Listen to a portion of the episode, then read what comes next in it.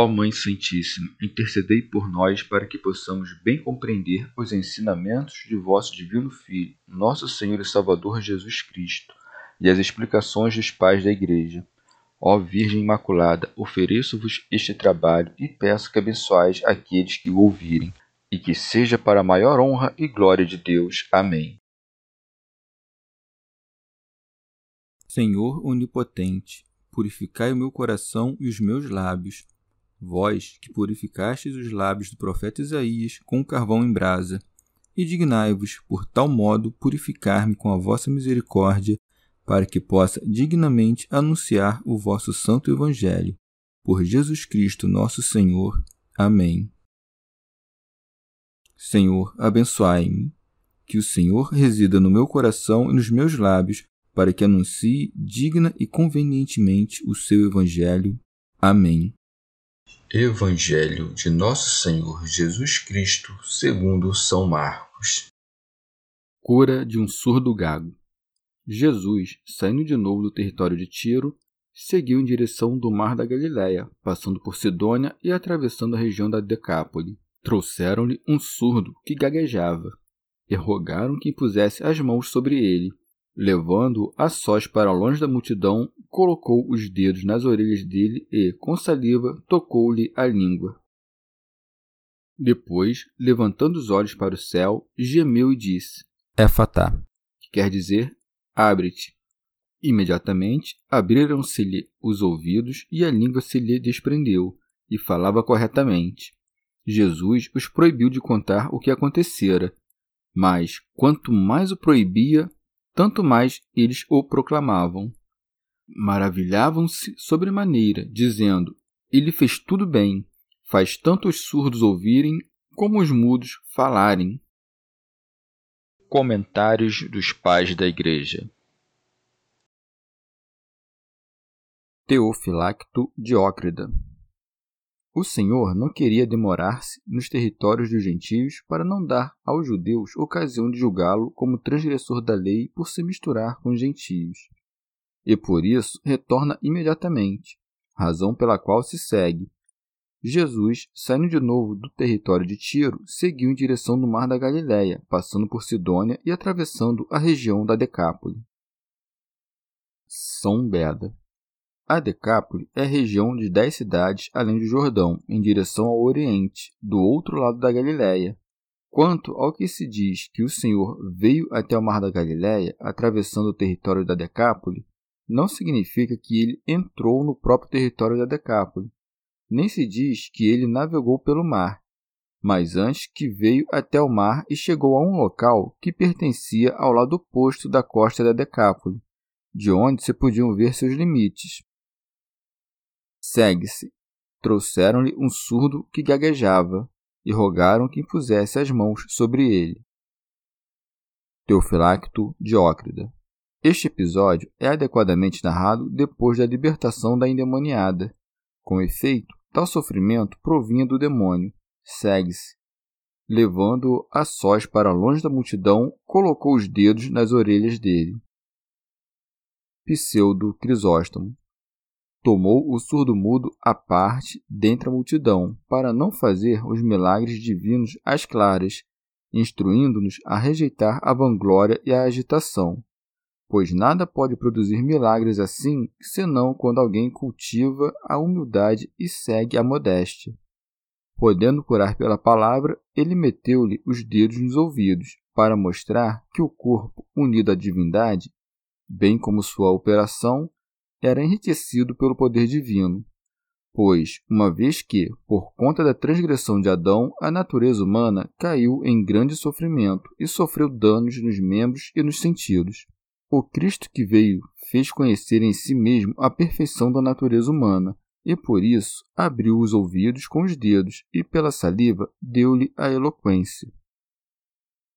Teofilacto Diócrida para mostrar que todos os membros do corpo sagrado são divinos e santos. Assim também a saliva, que dissolve os laços da língua. E com efeito, toda a saliva é superabundância, mas no Senhor todas as coisas foram divinas. Segue-se.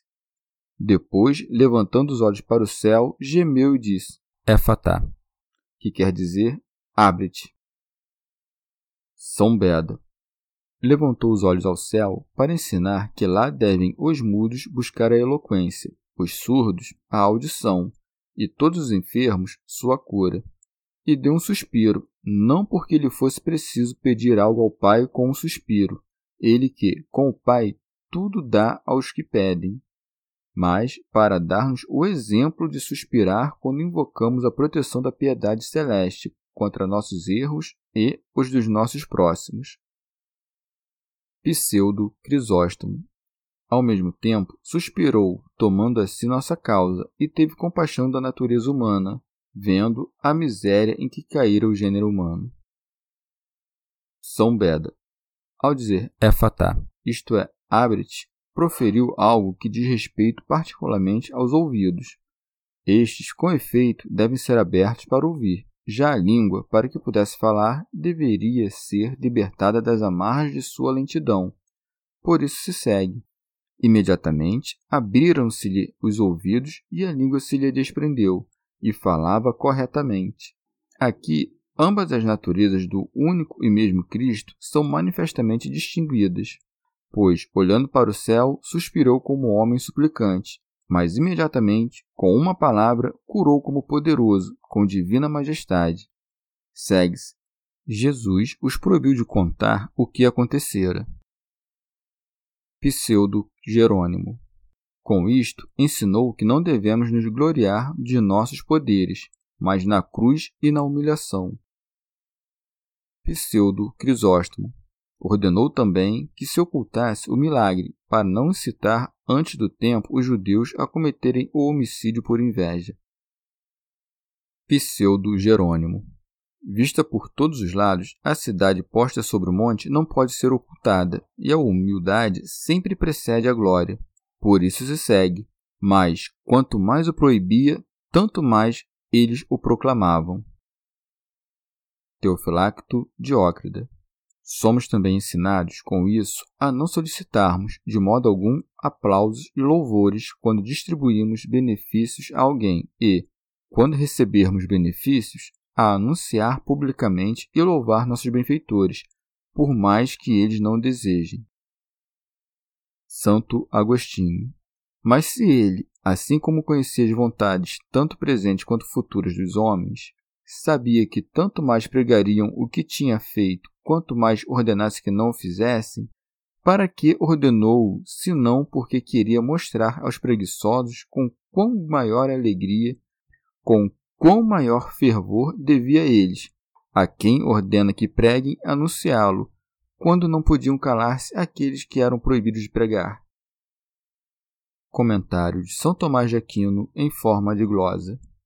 Pela pregação dos que foram salvos por Cristo, crescia a admiração das turbas e a confissão dos benefícios de Cristo, razão pela qual se segue. Maravilhavam-se sobremaneira, dizendo: Ele fez tudo bem, faz tanto os surdos ouvirem como os mudos falarem. Pseudo Jerônimo. Em sentido místico, Tiro se interpreta como estreiteza, angústia e significa a Judéia, a quem o Senhor disse: O cobertor, do qual ele passará para outras nações, será demasiado estreito. Sidônia interpreta-se como caça, pois nossa nação é uma fera não domada, e como o mar, que é a volubilidade agitada. No meio da Decápole, que se interpreta como os mandamentos do Decálogo, o Salvador vem para salvar as gentes. O gênero humano, distribuído por muitos membros, como um único homem devorado por uma peste variada resume-se em nosso primeiro pai.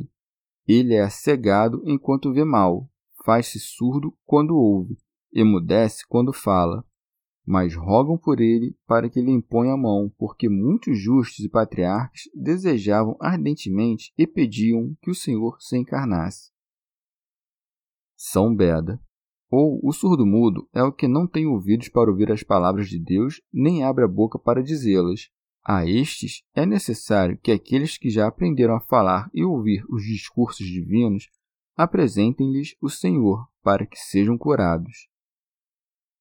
Pseudo Jerônimo é sempre conduzido à parte para longe dos pensamentos turbulentos, dos atos desordenados e das conversas desregradas, aquele que merece ser curado. Já os dedos que são postos nos ouvidos são as palavras, ou os dedos do Espírito, da qual foi dito: O dedo de Deus está aqui. A saliva é a sabedoria divina que desmancha os grilhões dos lábios do gênero humano, para que este diga: Creio em Deus Pai Todo-Poderoso, etc. Levando os olhos ao céu, deu um suspiro, isto é, ensinou-nos a suspirar e a erigir nos céus os tesouros do nosso coração. Pois, pelo suspiro da compunção interior, purga-se a alegria fútil da carne. Os ouvidos são abertos para os hinos, os cânticos e os salmos. Soltou-lhe a prisão da língua para que profira a palavra boa, que nem os açoites podem coibir. Chegamos ao fim de mais um dia de comentários da Catena Áurea. Muito obrigado por ficarem até aqui, que Nossa Senhora derrame suas graças sobre nós e até amanhã.